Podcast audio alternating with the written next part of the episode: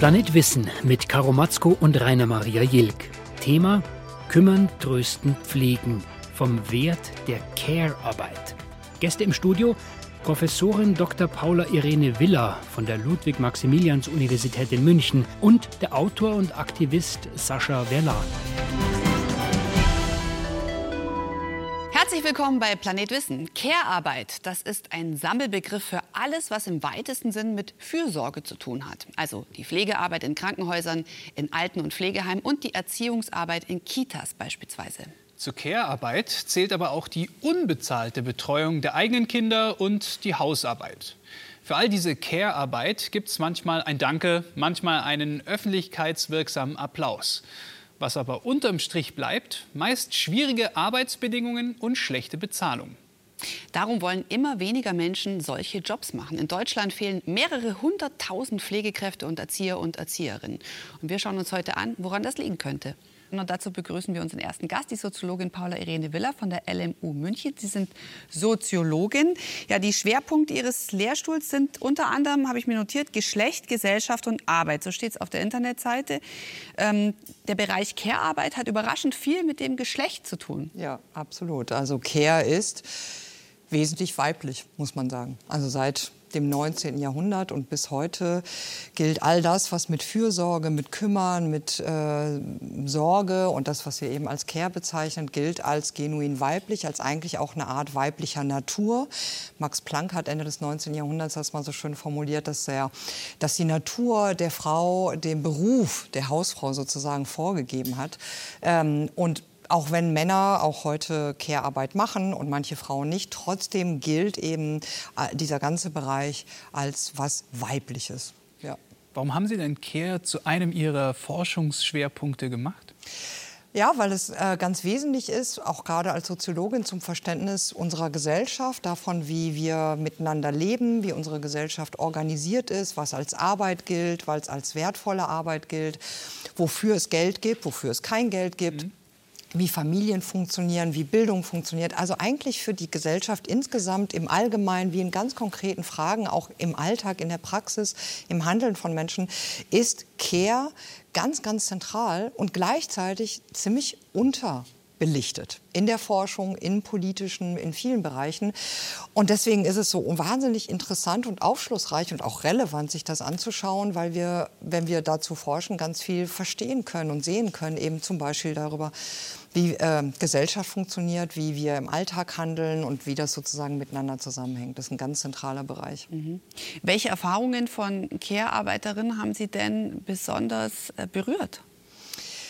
Also ich finde äh, immer diese Gleichzeitigkeit von also so Sonntagsreden, himmelhoch jauchzender Romantisierung von Care-Arbeit, die Hausfrau, die Mutter, das sich kümmern, das wird auch wahnsinnig, also symbolisch wertgeschätzt und gleichzeitig ist das so maximal ausgebeutet unterbezahlt, unterbelichtet auch in der Wertigkeit. Und ich finde immer, wenn das so klar wird, in der Empirie, im Forschen, aber auch im Alltag, wie das so gleichzeitig passiert, dass das wahnsinnig aufgewertet ist, so, so rhetorisch und aber gleichzeitig so katastrophal schlechte Arbeitsbedingungen in dem Bereich sind oder Leute eben ganz wenig verdienen im Bereich. Das finde ich immer wieder so schlagend. Das finde ich so, das finde ich so beeindruckend, äh, wie das gleichzeitig gehen kann.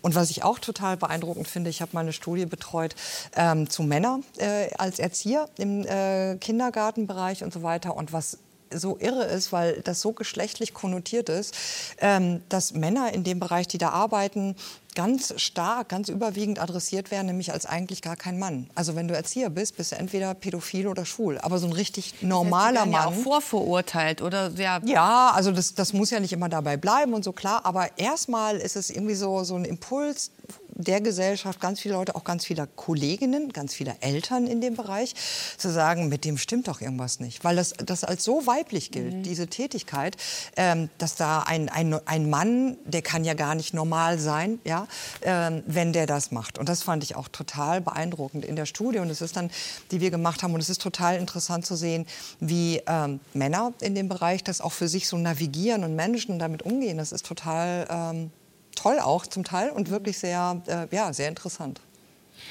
Wir begrüßen unseren zweiten Gast, Sascha Verlin. Herzlich willkommen. Sie. Sie sind Autor und eines Ihrer Themen ist Equal Care, also gleichberechtigtes Kümmern. Wie sind Sie denn zu dem Thema gekommen? Naja, wir beschäftigen uns schon lang, also Almut Schnerring und ich als Autorinnen-Team, wir beschäftigen uns schon lang mit Rollenklischees und haben eben festgestellt, dass äh, diese ungleiche Verteilung von Sorgearbeit, ob im privaten oder im beruflichen, wie Frau Villa gerade schon sagte, eben sehr, sehr früh anfängt. Das heißt, Mädchen müssen sehr viel selbstverständlicher und mehr im Familienhaushalt mitarbeiten, mithelfen und Jungs können dann oft, wenn sie in der vierten Klasse auf Klassenfahrt gehen, ihr eigenes Bett nicht beziehen.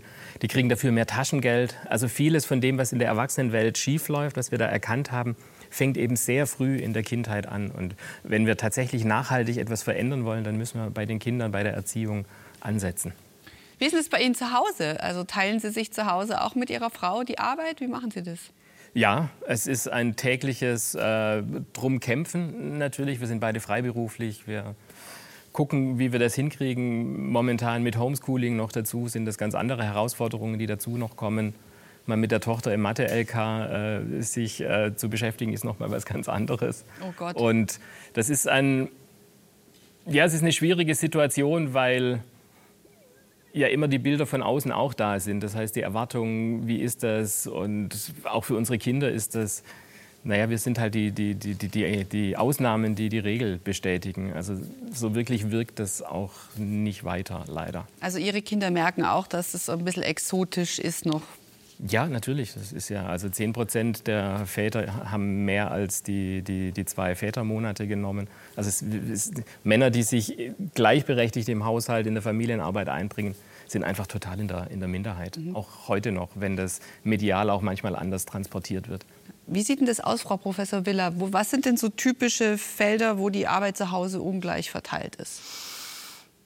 Also alles das, was als sozusagen nicht eigentlich Arbeit gilt und was auch äh, wenig vielleicht öffentliche Wertschätzung hat. Äh, also das ganz Alltägliche, das ganz Normale, das ganz Selbstverständliche, das völlig triviale Socken aufheben, Wäsche waschen, im Kopf haben, was wieder eingekauft werden muss, vorauszudenken, wenn ein Kindergeburtstag ansteht, ähm, den Staub zu sehen, sowas. Und äh, je äh, automatisierter sozusagen diese Dinge sind und je weniger, sagen wir mal, spektakulär und eben nicht sozusagen einmal im Jahr das Auto zur Inspektion bringen oder so, aber je alltäglicher das ist, umso höher, sagen wir, die Wahrscheinlichkeit tatsächlich empirisch, dass das von Frauen ja, äh, übernommen wird, weil genau äh, wie der Kollege sagte, dass ähm, sehr viel durch Erziehung, durch Bildung, durch Medien sehr viel klarer zu sein scheint, dass das eben Frauensache ist. Und Frauen, auch Erwachsene, die das eigentlich, wie soll man sagen, besser wissen könnten oder oft auch besser wissen, trotzdem sagen, das kann ich besser, bevor der das gemacht hat, mache ich das schnell und ich mache das eh geschickter und dann äh, so. Also sozusagen ergibt sich das eben, dass dieses alltägliche, diese alltägliche Routinen ähm, wesentlich von Frauen nach wie vor übernommen werden. Und das trifft auf einen ganz großen Teil der Aktivitäten zu, die im Haushalt gemacht werden müssen, die mit Einkaufen, mit Putzen, mit Versorgen zu tun haben. Und es trifft auch zu auf diese eher, sagen wir mal, emotionalen, psychologischen Aspekte, die in Care ja auch drin sind. Also das Trösten, die Zuwendung, das sich Zeit nehmen. Care hat ja eine ganz, ganz starke Komponente von Unwägbarkeit, dass wir nicht wissen, wie lange braucht das Kind, bis es aufhört zu weinen, bis es ja. getröstet ist, wie lange ähm, braucht der Nachbar, bis das Gespräch so gut gelaufen ist, dass man sagen kann, okay, tschüss, bis zum nächsten Mal. Ähm, und gerade auch dieses emotionale sich einlassen auf diese Unwägbarkeit, auch das äh, gilt als was eher sehr weibliches, dass Frauen das können, dass sie fürsorglicher, empathischer, aufmerksamer sind, mehr Antennen dafür haben, kommunikativer und so weiter.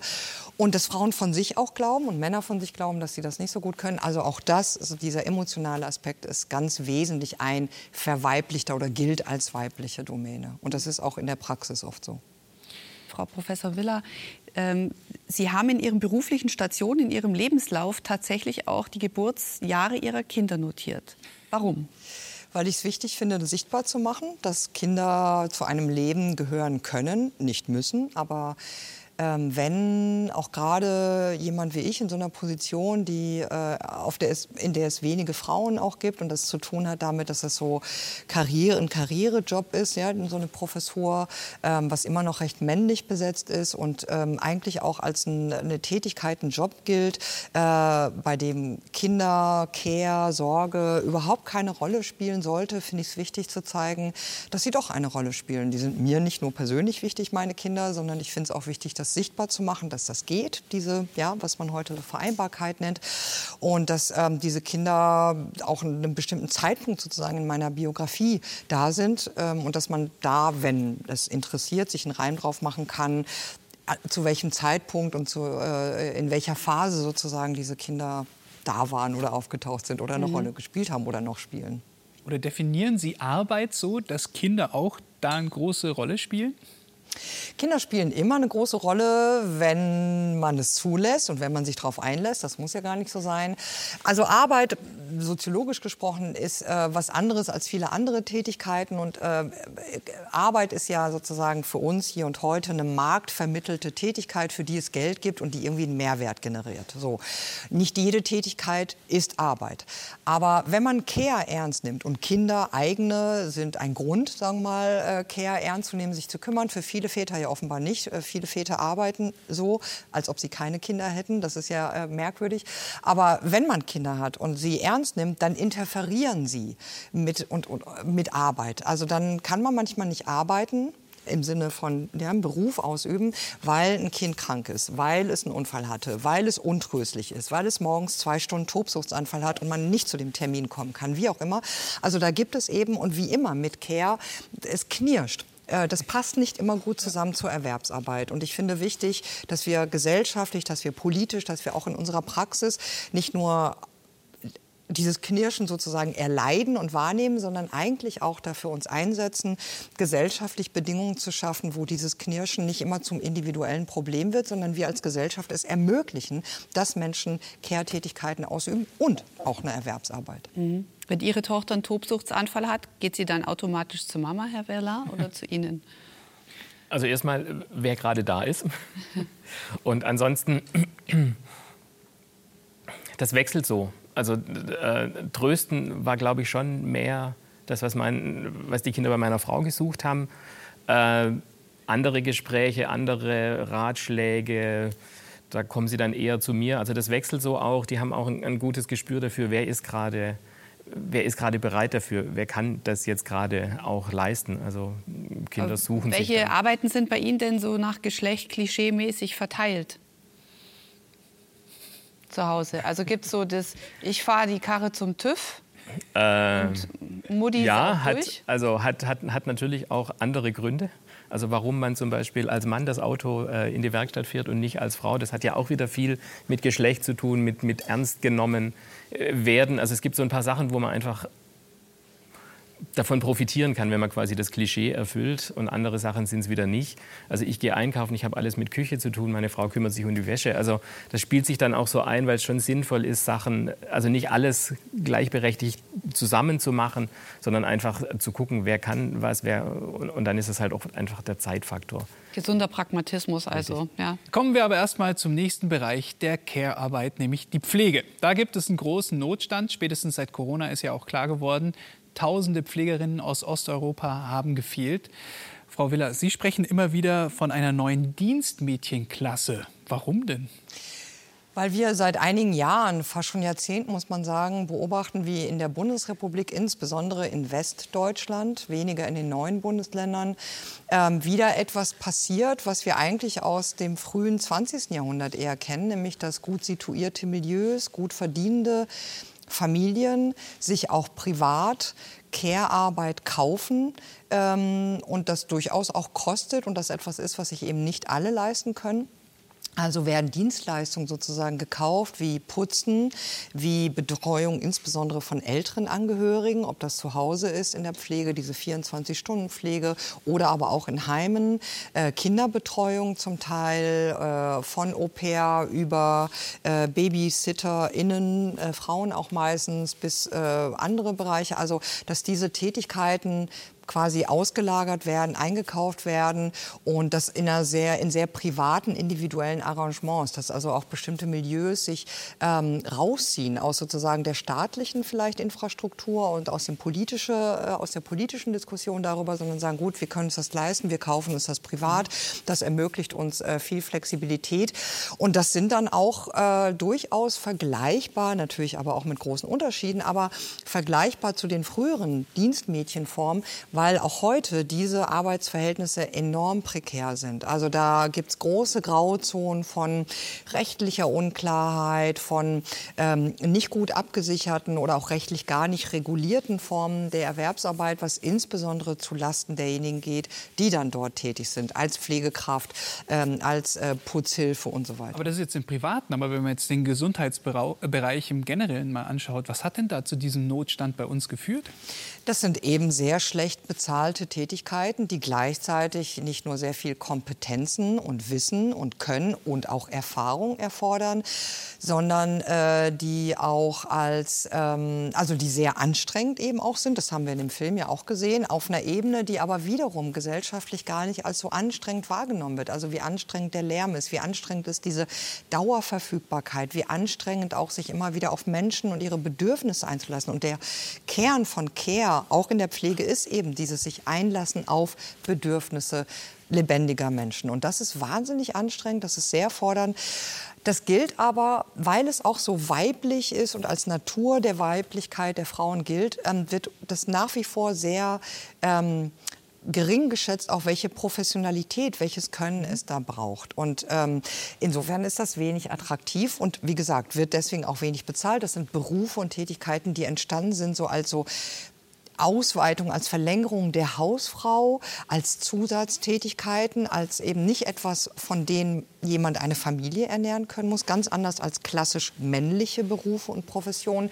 Das alles führt dazu, dass es eben sehr schlecht bezahlte, sehr auch schlecht abgesicherte Jobs sind mit wenig Weiterbildungs- und Aufstiegsmöglichkeiten, die also für ganz viele Menschen, insbesondere auch für Männer, nicht attraktiv sind. Mhm. Und das ist die Situation, die wir haben. Und wie jemand vorher schon richtig sagte in einem äh, Film, ähm, wir können es uns als Gesellschaft leisten, das auszulagern an Migrantinnen, an Menschen, die noch ausbeutbarer sind mhm. äh, auf dem Arbeitsmarkt als viele hierzulande. Und das würde ich gerne noch sagen, muss sich ändern. Das wird mhm. sich auch ändern.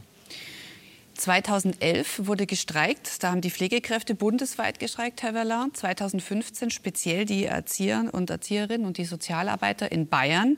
Ähm, also richtig streikt. Das heißt, sie haben die Arbeit niedergelegt. Das war ein, für alle, die alle anderen dann auch eine völlige Katastrophe. Ähm, ist das eine neue Entwicklung? Also grundsätzlich ist natürlich so, in, in, in diesem ganzen Care-Bereich zu streiken, ist natürlich eine schwierige, auch für, ein, für die Betroffenen moralisch schwierige Situation, weil das sind ja Menschen, die, die, die sie brauchen. Und dann die Arbeit niederzulegen, nicht in die Kita zu gehen, nicht ins Pflegeheim zu gehen, ist natürlich eine ganz andere Entscheidung, als ob ich jetzt, äh, keine Ahnung, als Pilot sage, ich mache das nicht weiter. Und das hat natürlich eine Zeit auch gebraucht, dass, dass da so ein, so ein also erstens musste sich die Situation so sehr verschlechtern, dass ein, ein, der Leidensdruck so stark wurde, dass äh, Leute gesagt haben, das können wir so nicht weitermachen. Ich möchte auf einen Punkt hinweisen, wenn wir die Berichterstattung dann uns drüber anschauen, über diese Streiks im Vergleich zu was über Pegida oder jetzt über, über Widerstand 2020 berichtet wird, dann ist das einfach sehr, sehr traurig, wie wenig darüber berichtet wird, wie wenig nachhaltig da auch der ganze Medienbereich äh, versucht, sich selber mitzubeteiligen und Position zu beziehen und auch an, an Lösungen mitzuarbeiten. Also das heißt, Sie wünschen sich mehr Berichterstattung, dass man auch die Situation von Erzieherinnen, von Erziehern, von Pflegekräften ja. einfach noch mehr thematisiert. Einfach um, um auch diese, diese, eine Sichtbarkeit zu schaffen, aber auch um, um ein Bewusstsein dafür zu schaffen, wie komplex diese Aufgaben sind. Und das ist eben nicht nur dieses bisschen Haushalt ja. oder Kindererziehen, das kann man ja jetzt nebenher machen, ist ja kein Problem. Ja. Frauenstreiks übrigens haben eine lange Tradition. Also in dem Bereich ist es zwar jetzt neu mit der Pflege, aber in der zweiten Frauenbewegung, eigentlich auch schon in der ersten, aber insbesondere im Kontext der zweiten Frauenbewegung, 1970er, 80er Jahre, war nicht nur so eine Kampagne wie Lohn für Hausarbeit ein ganz zentrales Thema, aber es gab auch äh, wichtige Initiativen und im kleinen Ausmaß durchaus auch sowas wie der Streik von Frauen in der Schweiz letztes Jahr, genau aus der Grund, also ne, ein landesweiter Streik, um zu zeigen, wie relevant Frauen an ganz vielen Tätigkeiten und Berufen sind genau im Kontext von Care. Und das ist massiv, wenn da sozusagen Frauen und insbesondere diejenigen, die in solchen Care-Tätigkeiten arbeiten, streiken, dann ist das äh, also so massiv. Ja, da wird das so deutlich, wie wichtig diese Tätigkeiten sind. Systemrelevanz. Definitiv. Mhm. Eine kurze Einschätzung, Herr Weller. Ähm, wird Corona irgendwas ändern? Also wie diese Arbeit auch wahrgenommen wird von der Gesellschaft? Die Frage ist ja, wird es etwas zum Positiven verändern? Ja, was, was die, ist die, die Sorge ist ja, dass es zum Negativen geht, dass es einfach noch mehr, weil in der Situation gerade eben Frauen hauptsächlich, die davor schon die Care-Arbeit machen, jetzt die mehr Care-Arbeit, die in den Familien zu leisten ist, auch wieder tun. Das heißt, wieder beruflich zurückstecken und nochmal in diese Mühle reinkommen.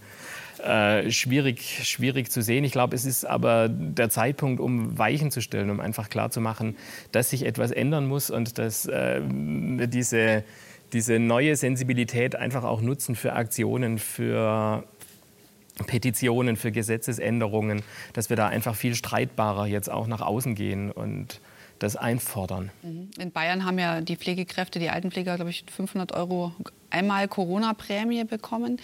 Ähm, die wünschen sich natürlich, dass es jeden Monat mehr auf ihrem Konto wäre. Was müsste sich denn da ändern, dass es sich zum Positiven wandelt? Ich meine, das ist so, man redet viel immer über, über äh, dass, dass, dass Kliniken, Pflegeheime wirtschaftlich arbeiten müssten und dass der Markt irgendwie alles regeln wird. Der ganz große Haken daran ist ja, dass zwar ganz viel Markt in die Einrichtungen kam, aber nicht Markt, was die Honorare und die Gehälter angeht. Also wenn wir uns einfach vorstellen, wir haben seit Jahren, seit Jahrzehnten einen Fachkräftemangel. Wenn das in der IT oder im Maschinenbau ist, dann steigen die Gehälter halt einfach immer und immer, immer weiter und irgendwann ergibt sich dieses Gleichgewicht. Das heißt, wir haben auf der einen Seite in der Organisation sehr viel Markt, sehr viel Effizienzdenken und auf der anderen Seite aber, wo es um Gehälter und um Wertschätzung geht, finanziell, aber auch ideell, da ist halt, da sind keine Marktgesetze plötzlich mehr. Da wird das reguliert, da wird das gedeckelt und äh, die, die Forderung jetzt 4.000 Euro brutto, das ist schon mal eine Ansage und da müssen wir einfach drüber, drüber nachdenken. Mhm. Wie sehen Sie das?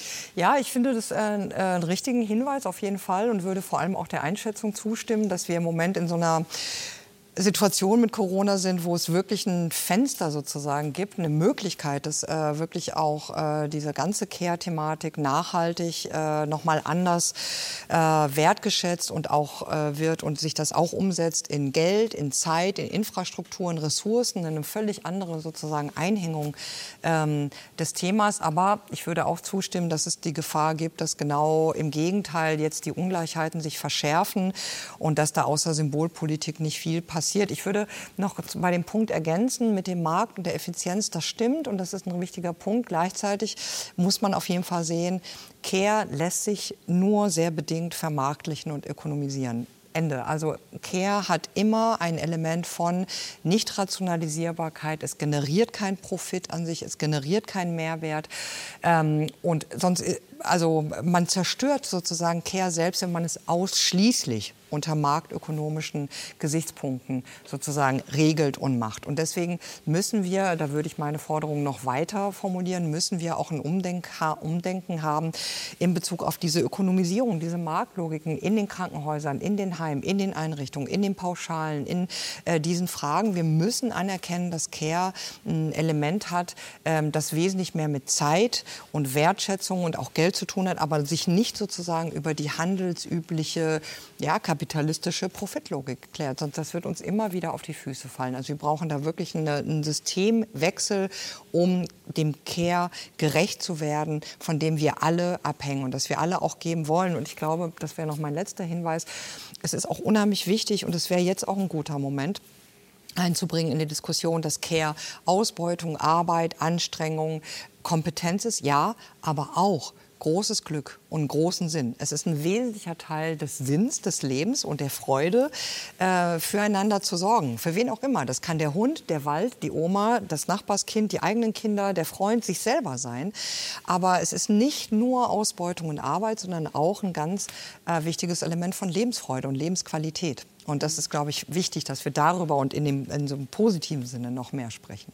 Ich würde würd auch noch gerne ergänzen, dass wir äh, ja immer auf das, was kostet das, Aber man kann es ja auch einfach mal umdrehen. Was bringt es das denn? Was bringt es der Gesellschaft, wenn ein Kind eben äh, in, in, in, Ruhe und in Geborgenheit und ohne Zeitdruck auf die Welt kommen kann. Wenn es angenommen wird, wenn, wenn, wenn die Zeit da ist, sich um dieses Kind zu kümmern und auch später. Also wie, was für Folgekosten auch entstehen, wenn das eben nicht passiert wenn da das erste Trauma passiert für die Mutter und für das Kind und weiter bei Vernachlässigung etc. Also wenn die Eltern nicht die Zeit haben, sich zu kümmern. Das sind ja Folgekosten, die werden einfach nicht bedacht. Und man könnte auch da mal ansetzen. Also was ist der Wert, den Care-Arbeit bringt? Und das ist ein immenser Wert. Mhm.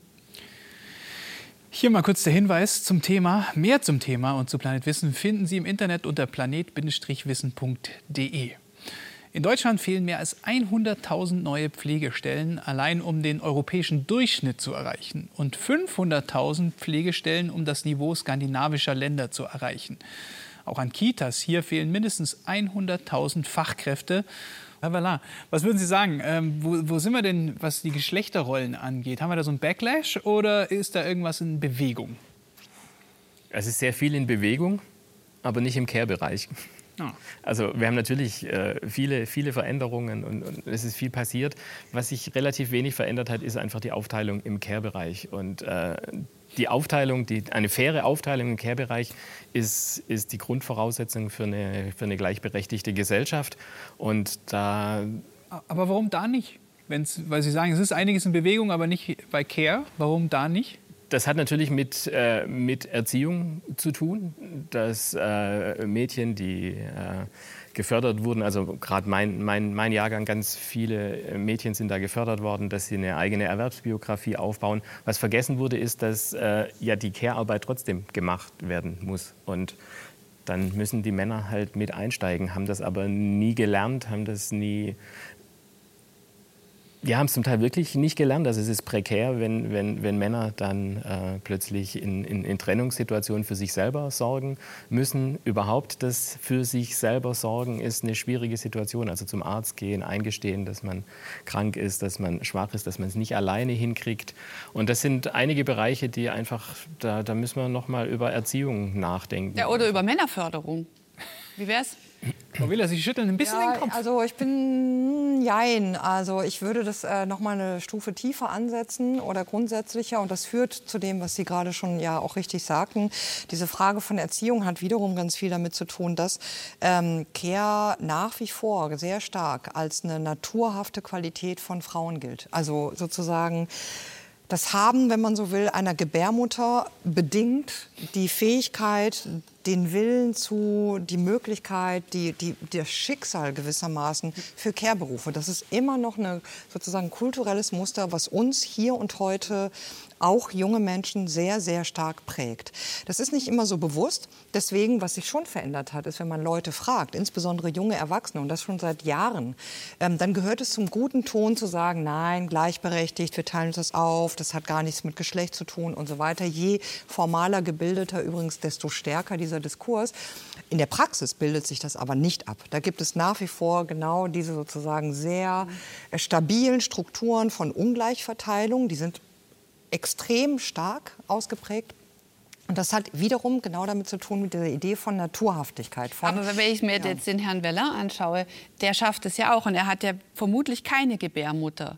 Aber Meine ich ja, genau. Deswegen ja. ist es eine ideologische Vorstellung. Das wussten Frauenrechtlerinnen wie Hedwig Dohm schon um 1910, die wunderbare Texte genau gegen diese Ideologie der Naturhaftigkeit geschrieben hat. Das ist keine neue äh, Kritik sozusagen, aber das ist nach wie vor ein sehr wirksames Muster, dass es Menschen gibt, die Frauen genannt werden, ähm, die von Natur aus äh, kommunikativ, fürsorglich, kümmernd, mütterlich sind. Und dann gibt es Menschen, die sind halt Menschen, die sind nicht so geschlechtlich markiert, äh, die sind rational, die sind vernünftig, die arbeiten, das sind Kollegen. Und diese Zweiteilung in Menschen und Mütter, die prägt uns, oder Menschen und Geschlecht, prägt uns nach wie vor. Und das führt eben zum Beispiel auch zu solchen unterschiedlichen Erziehungs. Mhm. Äh, was müssten wir denn tun, dass Männer mehr machen würden? Oder dass es möglich ist für die Männer? Das ist erstmal ein Wollen. Also, wenn es um mich persönlich geht, ist es einfach ein, ein, ein Wollen. Ich wollte das und dann sind auch Wege da.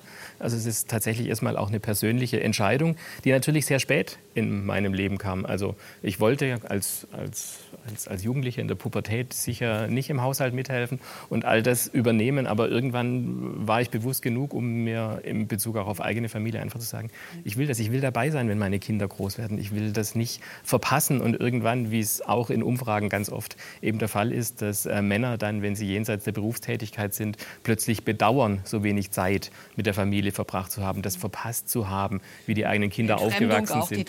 Die ja, manche, ja. manche holen es danach mit den Enkelkindern, aber es ist halt was anderes, ob es die Enkelkinder sind oder ob es die eigenen Kinder sind. Ja, absolut. Tatsächlich ist das moderne, das moderne Geschlechtsverständnis ja für viele auch sehr anstrengend. Beide machen alles, was ähm, perfekt dann ist für Rechtsaußenparteien, die genau diese Leute dort abholen und sagen, klassische Rollenverteilung. Sie forschen dazu, Frau Professor Ja, das wäre tatsächlich unsere These, die wir uns jetzt gerade so angucken in der Forschung am Material, weil es, ähm, ich weiß nicht, ob nur Anstrengungen, aber es gibt ein großes Unbehagen gesellschaftlich. Und das kennen wir alle mehr oder weniger auch aus der eigenen Erfahrung, dass nie genug Zeit ist. Weder für diese Care Tätigkeiten für die Kinder, für den Haushalt, für die Oma, für die Nachbarn, äh, für den Garten, aber auch nicht für die Erwerbsarbeit oft, dass uns da sozusagen die Sorgen um den kranken Onkel dazwischen kommen oder das Kind oder so. Und dass sozusagen dieses Knirschen dieser Bereiche, Care einerseits, Erwerbstätigkeit andererseits, ähm, führt zu so einem großen Unbehagen, das immer nur individuell aber adressiert wird. Ob Leute mit Geld sich dann freikaufen davon oder individuell wollen und so, das ist alles gut und schön. Aber strukturell gibt es immer weniger die Möglichkeit, das zu vereinbaren, das zusammenzudenken. Und eine These von uns, und ich glaube, das äh, kann man gut nachvollziehen, ist, dass eben bestimmte ähm, Parteien, Bewegungen ähm, eher im rechten Bereich äh, Angebote machen, die sagen, wir verteidigen euch gegen den Markt, wir bieten euch einen Schutz, wir ermöglichen euch wieder Familie, wir lassen euch in Ruhe, die Mutter soll wieder Mutter sein dürfen und so weiter. Das sind sehr perverse Angebote, weil sie sehr exkludierend sind, nur bestimmte, also nur die deutsche Familie oder in Ungarn sehen wir das, wo das zum Teil umgesetzt wird, ne? nur die ungarische und so weiter. Also ganz falsch auf eine Art, weil sehr ausschließend und rassistisch zum Teil völkisch, aber diese Parteien, diese Bewegungen adressieren ein Unbehagen, das sehr real ist und dass es wirklich wichtig ist, dass wir auch in einem breiteren politischen Spektrum das ernst nehmen ohne das sozusagen in dem herkömmlichen Sinne zu sagen, ja, die Frauen, die machen das, die Frauen sollen mehr zu Hause bleiben, die Frauen, Mutti soll es wieder regeln, sondern wirklich dahin kommen, anzuerkennen, dass Care gesellschaftlich total relevant ist, individuell ist und dass es gar keiner Gebärmutter oder irgendeiner Biologie in Anführungszeichen bedarf, um das zu können oder zu wollen, sondern dass alle Menschen Care machen können, wollen auch und auch brauchen und äh, das nicht sozusagen bestimmten sehr dubiosen, gefährlichen äh, Strömungen zu überlassen, die das eben aufgreifen. Mhm. Rosa und Hellblau, so heißt auch ein Buch, Herr Verlin, das Sie geschrieben haben, die rosa-hellblau-Falle. Wie kommen wir aus der Falle raus?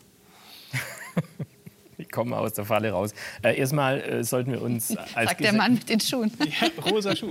sollten wir uns als Gesellschaft klar machen, dass wir in dieser Falle drinstecken dass wir nur meinen, wir seien so viel weiter, aber im Individuellen insgesamt einfach sehr, sehr viele, sehr große Unterschiede machen von Anfang an. Das fängt ja an, bevor die Kinder auf die Welt kommen. Sobald die Nachricht vom Arzt, von der Ärztin kommt, es wird ein Junge oder es wird ein Mädchen, da ist das Kind noch im, im, in, in der Gebärmutter noch im Bauch, dann wird mehr mit einem vermeintlichen Mädchen gesprochen und mit höherer Stimme und mit tieferer Stimme mit Jungs und weniger. Also wir machen schon Unterschiede, bevor die Kinder auf die Welt kommen danach, was Krabbelradius etc. angeht. Es sind so große Unterschiede, die gemacht werden, die sich dann aufsummieren, die dann Sozialisation bedeuten und am Ende eben zu dieser Ungleichverteilung von Sorgearbeit, von Einkommen, von Vermögen führen.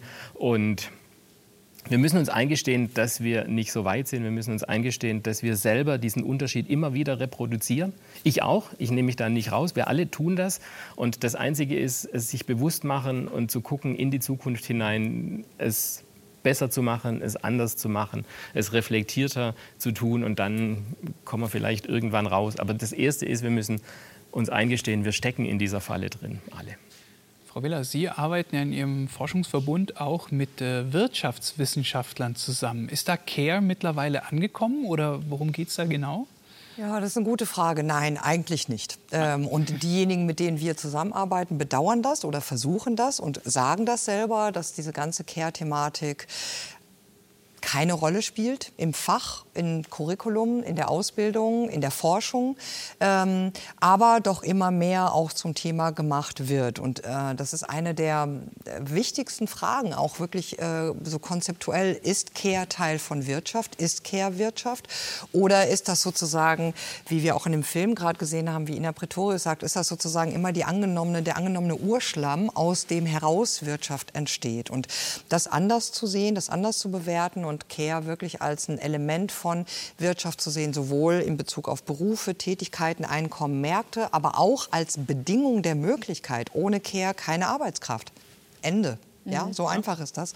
Ähm, das also anders zu sehen, da ist noch ganz viel sowohl theoretische wie empirische und Forschungsarbeit nötig und das passiert noch deutlich zu wenig. Aber es gibt doch auch positive Beispiele, dass es funktionieren kann. In den Niederlanden zum Beispiel die Altenpflege Bootsorg.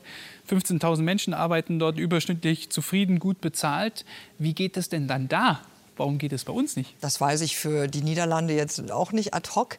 Ähm, ich glaube, was wir wissen aus der Forschung, was es bräuchte, gerade damit es besser läuft in den Care-Tätigkeiten, die bezahlt werden, in den Berufen und so weiter, ist eine deutlich bessere Bezahlung. Und zwar so deutlich besser, dass klar ist, das sind Berufe, von denen Menschen nicht nur gut leben können, sondern durchaus auch eine Familie ernähren können, mhm. von denen sie sich Wohnungen, zum Beispiel in der Stadt, in teuren Städten wie München oder so, leisten können und nicht nur nur äh, ein Gehalt ist, das eher so Taschengeld, Zuverdienst ist äh, und gut, dass ich einen Mann habe, so nach dem Motto, ja, das, das muss wirklich aufhören für alle Geschlechter, dass es ein attraktiver Job wird und mehr Zeit. Das ist wirklich ein ganz, ganz wichtiger Aspekt, der, also die Wertschätzung und die Veränderung ergibt sich aus Geld, aber nicht nur. Und was wir aus allen Studien wissen, wo wir mit Menschen sprechen, die Care-Tätigkeit leisten, privat wie in Berufen ist, Zeit, nicht so rennen zu müssen, nicht immer hinterher zu sein, nicht diesen Bedürfnissen, die immer abschneiden zu müssen. Herr Vellan, noch mal zum Schluss. Welche Tipps haben Sie ganz praktisch für Equal Care, dass es wirklich gleich ist? Das ist immer die Frage, was kann man machen? Es ist natürlich eine Entscheidung für einen selber und sich bewusst machen, dass wir nichts verändern, wenn wir nur uns selber ändern. Das heißt, wir müssen die Verhältnisse ändern. Wir, können, wir kommen individuell immer an diese Grenze, wo die Zeit einfach nicht reicht. Und wir müssen uns das bewusst machen. Wir brauchen eine andere. Ich bin selber ja als Autor im, im Journalismus tätig wir können einfach, wenn wir Kinder- und Care-Verpflichtungen haben, nicht so viel leisten, nicht so viel Output machen, nicht so viel veröffentlichen wie andere. Und der Maßstab muss nicht sein, wer kann sich ohne Care-Verpflichtungen möglichst ausbeutend selber noch dann den möglichst großen Output hinkriegen, sondern wir müssen da ein Maß finden, wo man Care-Arbeit vereinbaren kann mit der Berufstätigkeit und dafür nicht abgestraft wird. Das ist jetzt nicht konkret genug, ich weiß, aber wir müssen an den Verhältnissen arbeiten und natürlich an, an unserem eigenen Verhalten und unserem eigenen Bewusstsein. Ich glaube, es wurde vielen, glaube ich, auch während der Corona Lockdown-Zeit bewusst, wenn dann die Kinder auch plötzlich zu Hause sind und nicht in der Kita, Kindergarten, Schule, alles geht einfach irgendwie nicht. Man muss einfach da mal kurz ein bisschen das bewusst machen und dann ja. wird es auch wieder entspannter.